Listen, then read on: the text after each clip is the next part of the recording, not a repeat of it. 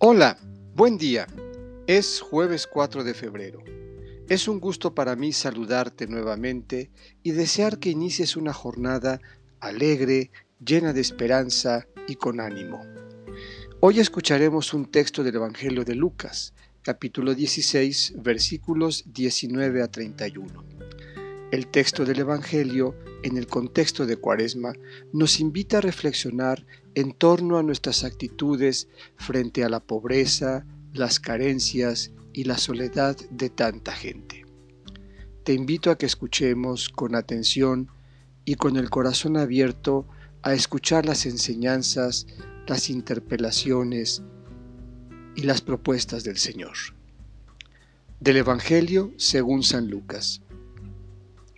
En aquel tiempo, Jesús dijo a los fariseos, había un hombre rico que se vestía de púrpura y telas finas y banqueteaba espléndidamente cada día.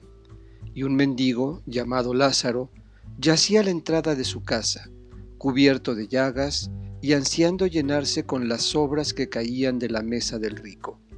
Y hasta los perros se acercaban a lamerle las llagas. Sucedió pues que murió el mendigo, y los ángeles lo llevaron al seno de Abraham Murió también el rico y lo enterraron. Estaba éste en el lugar de castigo, en medio de tormentos, cuando levantó los ojos y vio a lo lejos a Abraham y a Lázaro junto a él. Entonces gritó, Padre Abraham, ten piedad de mí. Manda a Lázaro que moje en agua la punta de su dedo y me refresque la lengua, porque me torturan estas llamas. Pero Abraham le contestó, Hijo, Recuerda que en tu vida recibiste bienes y Lázaro en cambio males. Por eso él goza ahora del consuelo mientras que tú sufres tormentos. Además, entre ustedes y nosotros se abre un abismo inmenso que nadie puede cruzar ni hacia allá ni hacia acá. El rico insistió, Te ruego entonces, Padre Abraham, que mandes a Lázaro a mi casa que me quedan allí cinco hermanos, para que les advierta y no acaben también ellos en este lugar de tormentos. Abraham le dijo, Tienen a Moisés y a los profetas, que los escuchen.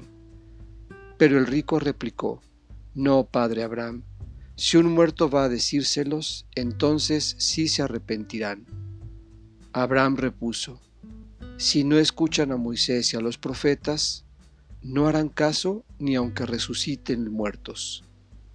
Esta es palabra del Señor. Estamos invitados a por lo menos dos cosas. La primera,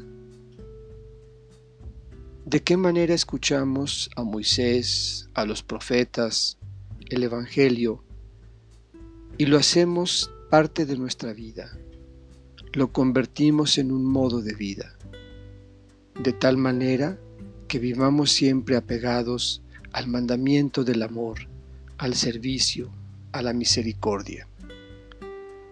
La otra es pensar qué abismos hemos trazado entre unos y otros, qué tanto nos hemos alejado de los necesitados, de los propios hermanos, de los desconocidos que a veces necesitan de nuestra mano y nuestra ayuda.